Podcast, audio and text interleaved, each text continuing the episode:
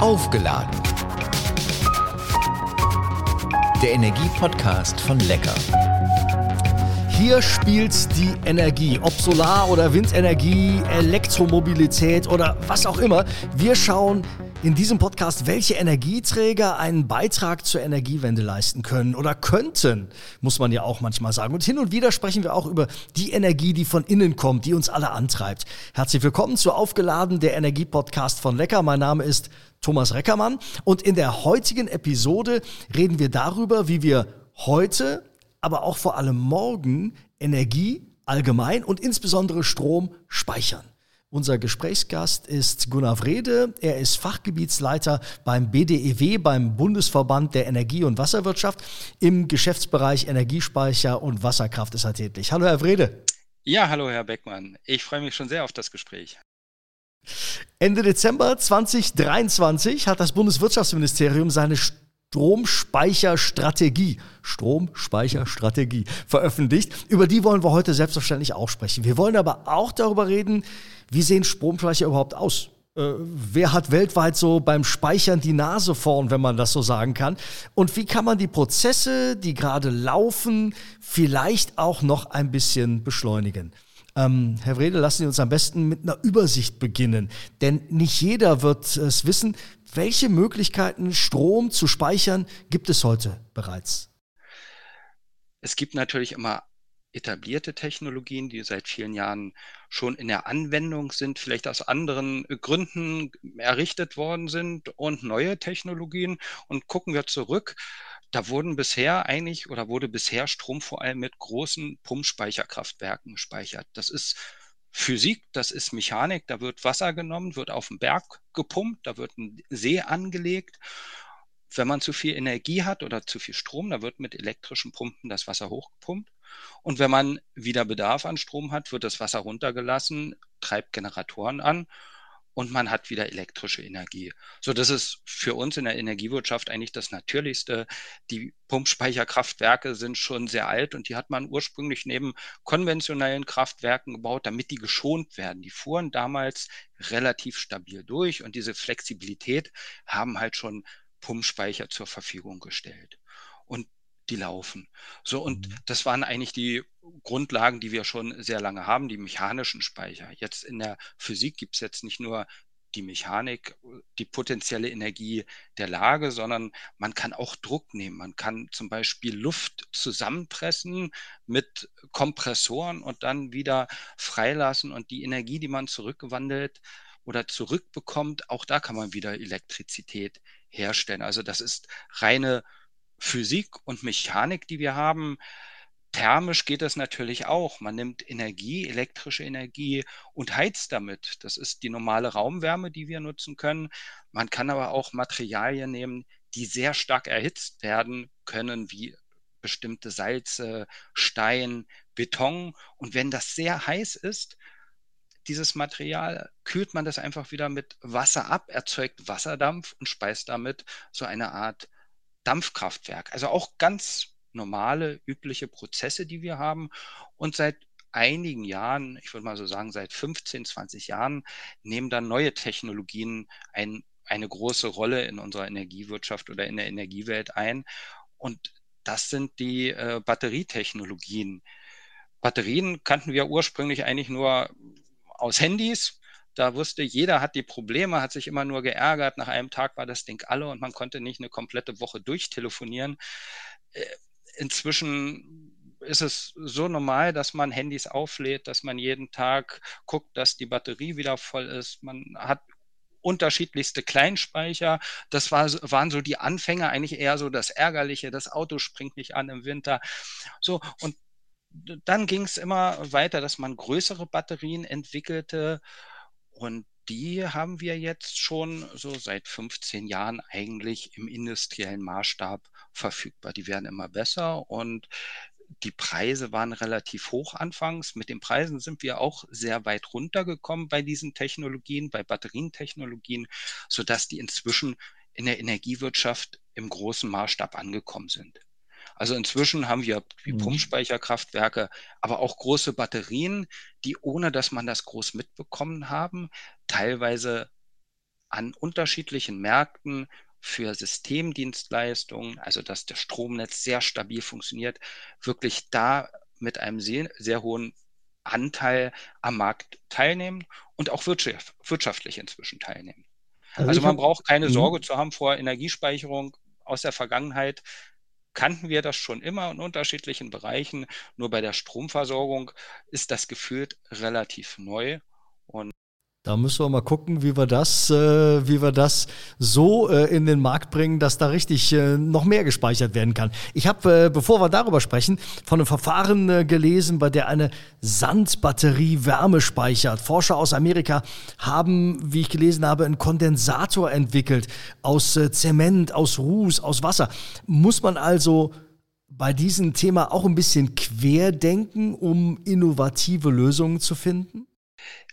Also Querdenken in diesem Sinne, dass man neue andere Lösungen findet, ist immer ganz gut. Also wenn man alles nur auf einer Technologie basierend aufbaut, dann gibt es natürlich öfters mal Engpässe, Lieferengpässe, dann wird die Technologie vielleicht woanders gebraucht eingesetzt, dass man da ähm, mehr Knappheit hat. Also je diversifizierter wir uns aufstellen, was Speichertechnologien angeht, desto besser ist es natürlich nachher für die Verfügbarkeit von Speichertechnologien, für die Verfügbarkeit von Speicherkapazität und am Ende wird dann auch Energiespeicherung noch deutlich günstiger. Und da ist sehr viel Potenzial zu heben. Wie gesagt, wir sind eigentlich energiewirtschaftlich noch am Anfang, obwohl wir die Technologien schon kennen. Sie sind im großen Maßstab angekommen. Aber jede Technologie, die da hinzukommt, bringt neue Eigenschaften mit sich, die man ausnutzen kann, um halt am Ende für den Kunden möglichst sehr günstig, preiswert elektrische Energie zu jeder Zeit zur Verfügung stellen zu können. In der Lausitz in Brandenburg gibt es einen Schwungradspeicher. Die Kapazität des Speichers liegt bei 500 Kilowattstunden ich fand so, das ist eigentlich gar nicht so viel. Oder äh, liege ich da falsch? Ja, bei Schwungradspeichern, die haben auch einen Vorteil, dass die sehr langlebig sind. Mhm. Also jede Technologie hat Vor- und Nachteile und ein Schwungradspeicher, da gibt es bei einigen mechanische Elemente, die belastet werden. Und je moderner die sind, werden die teilweise magnetisch gelagert. Also man hat kaum noch Berührung, kaum noch Abrieb, kaum wirklich Versch Verschleiß bei diesen Technologien, sodass die nahezu verschleißfrei lange Zeit funktionieren. Schwungradspeicher sind hervorragend, wenn man sehr viele Zyklen braucht. Also wenn man sie mhm. wirklich täglich kontinuierlich einsetzt, lädt, entlädt, man hat ja keine kein Verbrauch an Material, keinen keinen wirklichen Abrieb mehr, sondern wenn man die komplett und komplett entleert und wieder auflädt und das kontinuierlich, da sind die sehr lange wirklich haltbar und einsatzbereit. Das ist bei Schwungradspeichern ein großer Vorteil. Auf der anderen Seite braucht man natürlich immer sehr viel Masse. Und Sie haben gerade davon gesprochen, das ist der größte Einzelschwungradspeicher. Das mhm. kann man natürlich hochskalieren. Ähm, in Amerika gibt es ganze Speicherkraftwerke. Da werden reihenweise Schwungräder hintereinander geschaltet, miteinander gekoppelt und da kommt man dann durch diese Skalierung auf deutlich höhere Speicherkapazitäten. Das ist wie bei einer Batteriezelle. Man hat am Ende eine große Batterie, aber die setzt sich oft aus vielen einzelnen Zellen zusammen und so kann man das auch bei Schwungradspeichern am Ende machen. Äh, reden wir mal über die Kapazitäten ähm, aktuell. Wie viel Strom lässt sich Stand heute maximal in einem Speicher speichern? Kann man sowas überhaupt sagen? So ganz pauschal kann man das nicht sagen. Mhm. Das hängt immer davon ab, wofür dieser Speicher konzipiert worden ist die Batteriespeicherkraftwerke oder die, ich fange mal wieder von vorne an, die Pumpspeicherkraftwerke, die wir bei uns schon etabliert haben, die wurden ursprünglich wirklich äh, errichtet neben Kraftwerken oder in der Nähe von Kraftwerken, um die täglichen Energieschwankungen auszugleichen. Und die konnten vier, sechs, acht Stunden Strom speichern. Also wenn Sie mit voller Leistung Strom bezogen haben, waren Sie in einigen Stunden voll und diese Energie haben Sie dann üblicherweise am Tag, wenn der Spitzenverbrauch oder Spitzenbedarf war, wieder ins Stromnetz eingespeist. Also vier Stunden nachts wurden sie geladen, vier bis sechs Stunden, vier bis sechs Stunden am Tag entladen also bis zu zwölf Stunden am Tag waren die kontinuierlich am Arbeiten und haben wirklich die Spitzen ausgeglichen gegeneinander. So, das sind, ist so dieses Verhältnis eins zu vier, eins zu acht, was bei den Pumpspeicherkraftwerken üblich ist. Wir haben auch deutlich größere Pumpspeicherkraftwerke, wenn natürliche Zuflüsse noch hinzukommen, wenn ganze Seen hinzukommen, da kann ein Pumpspeicherkraftwerk so groß sein, dass es wirklich über mehrere Tage Energie, elektrische Energie in Form von Lageenergie, also über Mechanik speichern kann. Bei Batteriespeichern, die gingen ursprünglich in die Richtung, dass sie vor allem Systemdienstleistungen bereitstellen sollten. Und deswegen wurden die erstmal klein, kleindimensioniert. Also, dass die wirklich für eine Stunde Strom speichern konnten. Zur Netzstabilisierung braucht man erstmal nicht viel. Da geht es darum, dass wenn ein Kraftwerk ausfällt, dass man ganz schnell die Energie bereitstellt für ein paar Minuten, für eine Viertelstunde, für eine halbe Stunde, bis das nächste Kraftwerk übernommen hat. Und dann wäre das Energiesystem wieder ausgeglichen. Das war der Anfang von Batterietechnologien. Und jetzt gehen die auch Batteriekraftwerke oder große Batterien gehen eher dahin, dass sie nicht mehr nur Systemdienstleistungen bereitstellen, sondern dass sie auch unter anderem von Strompreisspitzen an den Märkten getrieben Strom kaufen und verkaufen und nicht nur im Stundenbereich, sondern auch mehrere Stunden mhm. Strom speichern können oder eine Kapazität haben, dass sie mehrere Stunden Strom aufnehmen und dann wieder abnehmen können. Also die Kapazität oder das Verhältnis zwischen Leistung und Kapazität richtet sich immer danach, wofür die Batterie ursprünglich mal oder wofür dieser Stromspeicher ursprünglich mal konzipiert worden ist. Nun ist es ja so, um die Energiewende erfolgreich weiter voranzutreiben, müssen wir in Deutschland mehr Strom speichern. Einerseits, um Platz zu schaffen für die volatilen erneuerbaren Energie. Andererseits für Erzeugungs- und Nachfragelasten, von denen Sie ja auch gerade eben gesprochen haben, ähm, an den Strommärkten dann eben auszugleichen. Korrekt soweit, ne? Ja, also wir sind da relativ noch am Anfang und mhm. ähm, jetzt wurde im letzten Jahr wurde veröffentlicht der Netzentwicklungsplan Strom und mhm. da wurden Szenarien hinterlegt, wo man einfach mal aus Netzsicht geguckt hat, was brauchen wir für Stromnetze für die Energiewende im Jahr 2037, im Jahr 2045. Und da wurden Annahmen getroffen, wie schaffen wir das, ein effizientes System aufzubauen, zu errichten, dass wir die Energiewende wirklich durchführen können. Und ähm, in diesen Szenarien ist dann wieder gespiegelt, mit was für Speicherkapazitäten und mit wie viel Speicherleistung wir die Energiewende effizient schaffen. Man kann natürlich sagen, wir wollen weniger Speicher nehmen, dann braucht man vermutlich deutlich mehr Netzausbau, mhm. aber irgendwo ist dann ein Mittel. Man kann nicht sagen, wir machen nur Speicher, aber kein Netz, das geht auch nicht. Oder nur Netzausbau und keine Speicher. Also es sind so bei den Kosten die Extreme. Es ist immer so ein Mittelmaß, glaube ich, am besten, dass sich die Systeme ergänzen, dass man zwar vom Netz, von den Skaleneffekten profitiert, aber jede Spitze mitzunehmen oder jede Stromspitze in ein Stromnetz einzuspeisen, ist vielleicht nicht immer am wirtschaftlichsten. Und da kommen dann Speicher ins Spiel und können dann die Kosten für eine erneuerbare Stromversorgung reduzieren, ähm, dadurch, dass sie im Wettbewerb dann wenn Überschüsse sind, diese aufnehmen und erst dann in die Netze einspeisen, wenn der Bedarf ist und wenn wieder freie Netzkapazitäten verfügbar sind. Wir haben jetzt so oft über Stromspeicher gesprochen. Ähm, ich muss mal einfach für manch eine verständnismäßig fragen, wie sehen die Dinger aus? Steht da irgendwo eine riesengroße Batterie äh, oder ist das einfach nur ein Kasten so groß wie, ich sag mal, ein Container und äh, da kommt die ganze Energie rein und nachher auch wieder raus? Ja, also Pumpspeicher sind nicht zu übersehen. Das ist meistens ein Fluss und oben ein See.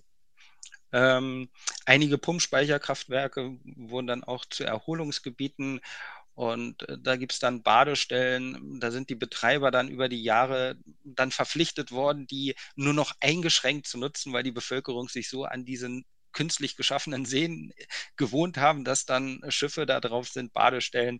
Ähm, die sind in unserer Landschaft etabliert und mhm. bei Batteriespeichern werden eigentlich mehrere Batteriezellen immer aneinandergereiht. Und damit man die halt effizient und ganz dicht aneinander stellen kann, gibt es Regale, da stehen die drin, da werden die reingeschoben. Das sieht eigentlich aus wie, wie ein großer Server. Man kennt ja aus, aus dem Bilder, wo Daten gespeichert werden, wie große Datenräume. Also genauso sieht das eigentlich aus. Man sieht Regale und da sind lauter Einschübe und das sind alles Batteriemodule. So, das ist in Regalen. Und diese Regale kann man eigentlich dort platzieren, wo es technisch am sinnvollsten ist. Entweder es wird direkt in Hallen errichtet, in Gebäuden errichtet und üblich ist es, dass man das in normalen Containern errichtet, in Überseekontainern. Das sind Standardmaße. Und die zu finden ist dann schwer. Die sind nicht besonders groß, die verschwinden in der Landschaft. Was ja gut ist, was ja, was ja völlig okay ist, ne? Ich glaube, die meisten sind schon mal bestimmt an Batterien vorbeigefahren, ohne zu merken, dass es eine Batterie ist. Genau. Steht ein Container oder man sieht einfach nur eine Hecke und weiß nicht, was dahinter ist. Also das Landschaftsbild, mal kriegt man was mit und mal nicht. Ja, das ist, äh, das war eben eben äh, äh, genau meine Frage. Äh, Gunnar Frede ist bei uns zu Gast äh, vom BDEW bei Aufgeladen, der Energiepodcast von Lecker. Ich habe eingangs die Stromspeicherstrategie des Bundeswirtschaftsministeriums angesprochen. Wie zufrieden sind Sie mit dem, was da aus dem Hause Habeck kam? Ja, also grundsätzlich können wir erstmal sagen, dass die Stromspeicherstrategie erstmal in die richtige Richtung geht. Wir kommen bei Speichern aus einer Vergangenheit, wo in der Energiewirtschaft politisch das wirklich eher so ein keine Beachtung gefunden hat, um es mal so auszudrücken. Also Energiespeicherung oder Stromspeicherung, der Prozess ist noch gar nicht energierechtlich bei uns auf nationaler Ebene definiert. Und da sieht, sehen wir ja, worum es geht. Also ähm, und da bestehen jetzt nach unserer Auffassung noch die Mängel. Also zum einen haben wir jetzt mal eine Strategie vom äh, Bundeswirtschaftsministerium. Da ist detailliert aufgezeichnet oder erstmal erhoben, was muss man machen, damit man weiß, was Stromspeicherung ist. Also erstmal eine Bestandsanalyse, Potenzialanalyse, dann äh, gucken, wo die Probleme sind. Das ist da erstmal alles drin aufgenommen und dann äh, wurde schon geguckt, wo sind denn Hürden vorhanden und das sind die Themen, die wir auch immer angesprochen haben oder schon lange angesprochen haben. Wo wir allerdings noch anderer Meinung sind, ist, wir brauchen eine Definition des Prozesses der Stromspeicherung, damit wir alle wissen, wovon wir reden. Mhm. Damit jeder weiß, wenn es um Stromspeicherung geht, wird Strom aus dem Stromnetz entnommen, wird zwischengespeichert, also zeitlich verzögert, wieder in das Stromnetz zurückgegeben. Und das ist nach unserer Auffassung aus der Perspektive des Stromsystems Stromspeicherung. Wenn man jetzt noch einen Schritt zurückgeht, kann man sagen, was ist denn Energiespeicherung? Und Energiespeicherung wäre zum Beispiel, ich nehme Strom, speichere es in Form von auf, Chemie, auf chemische Art und Weise, ich mache Wasserstoff daraus, methanisiere das und speise das dann ins Gasnetz ein. Das heißt, ich mhm. entnehme Strom aus dem Stromsektor, speise Gas ins Gasnetz ein. Das wäre dann sektorübergreifende Energiespeicherung, aber der Prozess der Stromspeicherung für die Stromversorgung, der ist noch nicht definiert und hier brauchen wir eine einheitliche Sprachweise, eine Definition und das ist ein Punkt, wo wir sagen, hier muss noch deutlich nachgeschärft werden. Ein zweiter Punkt ist, wir haben jetzt sehr viele Maßnahmen, die auf dem Tisch liegen, wo Handlungsbedarf besteht, aber wir haben noch keinen Zeitplan, wann diese Maßnahmen umzusetzen sind.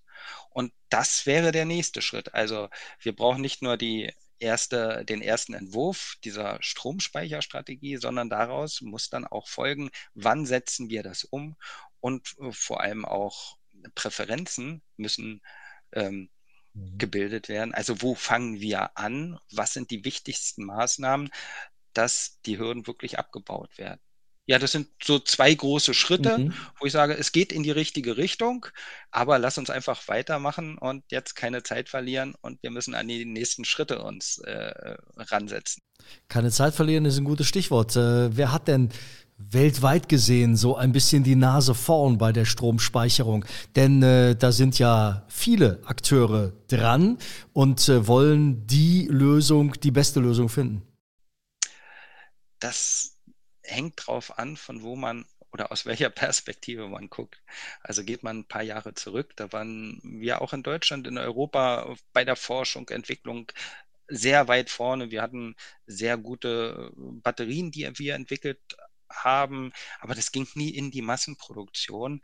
Und das hat aber in Asien stattgefunden. Da waren ganz andere Treiber aus Südkorea hat sehr viel investiert im Milliardenbereich schon vor langer Zeit, um eine Produktion auf die Beine zu stellen. In Südkorea, in anderen Ländern haben wir das ebenfalls gesehen, dass der Staat gemerkt hat, an, in diesem Bereich ist Handlungsbedarf und Investitionen so in die Technologieentwicklung gab es hier nicht.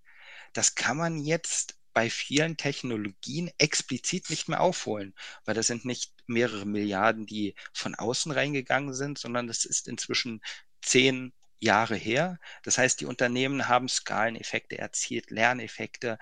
Aber da, da, kommt genau das ins Spiel, was Sie angesprochen haben. Es gibt unterschiedliche Technologien. Das heißt, man kann ja auch sozusagen aufholen oder überholen, ohne mhm. aufzuholen, wenn man neue Technologien ins Spiel bringt, die auf anderen Ressourcen basieren. Und ähm, deswegen würde ich jetzt nicht sagen, die, der eine oder andere hat die Nase vorn. Mhm. Wir haben die, den größten Teil der Produktion von Batterien in Asien, aber das heißt nicht, dass wir auch langfristig abhängig sind von von der Lieferung aus, äh, von der Lieferung von Batteriezellen aus anderen Ländern. Da müssen wir natürlich auch gucken, wie schaffen wir das, eine Batterieproduktion oder unterschiedliche Batterietechnologien hier zu entwickeln, auch in die Produktion und in die Anwendung zu gehen. Und das ist natürlich, das sind unsere Hausaufgaben. Das steht ja aber auch so in der Stromspeicherstrategie drin, dass wir nicht nur anwenden wollen hier, sondern auch selber äh, auf eigene Technologien ein System etablieren wollen, dass wir nicht mhm. abhängig sind von Lieferketten, von eventuell hm, Krisen, die in der Zukunft vielleicht mal kommen, dass man ins Stocken kommt bei der Energiewende, weil halt nicht ausreichend Batteriezellen zur Verfügung stehen. Also man muss diversifizieren, unterschiedliche Technologien und äh, da bin ich ganz optimistisch, dass es da auch in die richtige Richtung gehen kann und wird. Wir haben äh, heute nicht groß über die kleinen, also die privaten Lösungen bei der Stromspeicherung gesprochen, äh, sondern eher über die großen Lösungen, die großen Speicher. Äh, beispielsweise die Solarpanelen auf dem Dach des äh, Eigenheimbesitzers. Obwohl das selbstverständlich ja gerade für die Nutzer äh, von großer Bedeutung ist. Äh, können Sie sagen, was da in Zukunft zu erwarten ist, was da kommt? Also gerade bei den dezentralen Speicherlösungen PV-Batteriespeichern. Gerade da sieht der Netzentwicklungsplan Strom ein sehr großes Potenzial. Im Netzentwicklungsplan Strom steht drin, zurzeit haben wir ungefähr, also der ist aus dem Jahr 2020, die Szenarien, oder 2020, 2021, dann nimmt er die Zahlen her, dann wurde der erarbeitet und da ging man davon aus, dass 1, 1,5, 1,3 Gigawatt PV-Speicher schon etabliert sind. Und die Prognosen sehen so aus, dass, sie, dass gesagt wird, ja, im Jahr 2037 werden es wahrscheinlich zwischen 60 und 70 Gigawatt schon sein und im Jahr 2045 wird vermutlich kein PV-Dach mehr ohne Batterie im Keller verkauft werden, mhm. ähm, so dass da bis zu 113 Gigawatt PV-Speicher angenommen werden. Also gerade in diesem dezentral, dezentralen Bereich äh, gehen wir von einem sehr starken Wachstum aus. Vielleicht, ich sage nochmal, warum wir auf den äh, Netzentwicklungsplan Strom immer gucken. Mhm. Der Netzentwicklungsplan Strom, der kommt aus dem Bereich der Netzbetreiber und der ist jetzt nicht ähm, rein wissenschaftlich aus einer bestimmten theoretischen Perspektive betrachtet worden sind, sondern die Netzbetreiber haben gucken, äh, nachgeschaut, wie schaffen wir es, die Energiewende umzusetzen, welche Speichertechnologien brauchen wir und auch die Bundesnetzagentur hat diesen Netzentwicklungsplan genehmigt, sodass wir neutral sagen können, es gibt bestimmt Aussagen, die, die dahin gehen, wir brauchen weniger Speicher. Es gibt Aussagen, wir brauchen mehr Speicher. Aber das ist erstmal richtungsweisend sehr zuverlässig, dass man sich auf einen bestimmten Ausbaubedarf an Speichern verständigt hat, geeinigt hat, um erstmal zu gucken, in welche Richtung es denn geht. Deswegen verweise ich immer auf den Netzentwicklungsplan Strom dass ich sage, okay, da brauchen wir uns jetzt nicht mehr streiten. In diese Richtung wird es wahrscheinlich gehen und wir sollten alles ermöglichen, dass es auch umgesetzt werden kann, der Ausbau von Speichern. Und ähm, hier nochmal zum zur Stromspeicherstrategie des Bundeswirtschaftsministeriums. Da stehen noch keine Zahlen drin, wie viel Speicher wir denn brauchen oder bis wann. Und da wäre so eine Empfehlung von uns einfach die eigenen Zahlen, die die Bundesnetzagentur auch genehmigt hat, einmal als Grundlage zu nehmen, dass man weiß, wo geht die Reise von hin? welcher Speicherkapazität und Leistung sprechen wir, aber auch in welchem Zeitrahmen ist das denn auch umzusetzen. Die letzte Frage dieses Podcasts fragt immer nach der Energie, die von innen herauskommt. Ähm, und deswegen, Herr Wrede, würde ich gerne wissen, wie laden Sie sich auf, wenn die eigenen Akkus mal leer sind? ja, wenn die eigenen Akkus ähm, leer sind, dann nehme ich mir gerne ein Buch und bin auch elektrisch unterwegs und zwar mit der Bahn. Das ist eine tolle Kombination. Buch und Bahn und wenn man dann zum Frühstück in einer, in einer anderen Stadt seinen Tag planen kann, in einem Café, äh, da kann man dann äh, wirklich die eigenen Akkus wieder wunderbar aufladen. Vielen herzlichen Dank. Gunnar Wrede, Fachgebietsleiter für Energiespeicher und Wasserkraft beim BDEW, beim Bundesverband der Energie- und Wasserwirtschaft. Danke Ihnen. Vielen Dank. Aufgeladen, der Energiepodcast von Lecker. Erzählen Sie Freunden, Kollegen, Bekannten davon. Teilen Sie den Podcast, wenn er gefallen hat. Ähm, abonnieren Sie ihn, weil dann verpasst man keine Episode. Alle Podcasts der Reihe und äh, jede Menge spannende Informationen zu allen möglichen Themen rund um das Stichwort Energie finden Sie auch unter lecker.de slash Energieladen.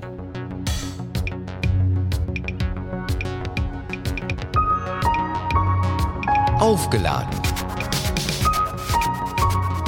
Der Energiepodcast von Lecker.